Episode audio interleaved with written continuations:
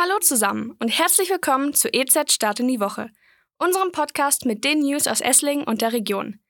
Mein Name ist Katalin Kuhn. Ich bin Praktikantin bei der Esslinger Zeitung und in dieser Folge geht es darum, was in der vergangenen Woche alles passiert ist und was die kommende Woche ansteht. Das Wahlergebnis in Ploching steht fest.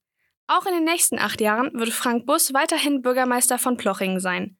Mit einem klaren Vorsprung kam Bus auf 65,7 Prozent, während 33,1 Prozent der Wähler ihre Stimme für seinen Konkurrenten Harald Schmidt abgaben. Für den parteilosen Frank Bus folgt nun nach bereits 16 Jahren seine dritte Amtszeit als Bürgermeister. Für den 59-Jährigen war dies die erste Wiederwahl mit einem Gegenkandidaten.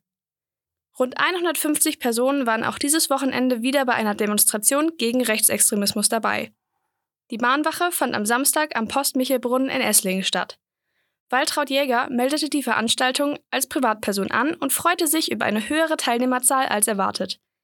Die Beteiligten protestierten mit bunten Schildern und Reden für die Demokratie und für Toleranz.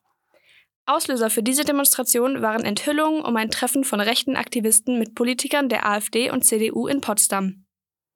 Der mutmaßliche Attentäter des Handgranatenanschlags in Altbach will nun mögliche Schmerzensgelder, die ihm zustünden, an die Opfer seines Verbrechens spenden.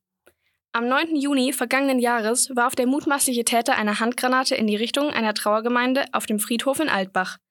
Sein Anwalt sagte nun, dass sein Mandant potenzielle Entschädigungszahlungen an die 15 geschädigten Opfer seiner Tat weitergeben würde. Und was steht diese Woche an? In der Ausgabe am Dienstag wird über die Pläne der Stadtwerke Tübingen für den Bau einer Freiflächen-Photovoltaikanlage an den Auf- und Abfahrten der B312 bei Neckar-Enzlingen berichtet. Die Narrenzeit ist in vollem Gange. In Wernau beginnen am Donnerstag, dem 8. Januar, die Umzüge auf den Straßen. Mehr dazu gibt es am Freitag im Blatt. Und auch nächste Woche hören wir uns wieder mit den News aus der Region Esslingen. Bis dahin alles Gute und vielen Dank fürs Zuhören.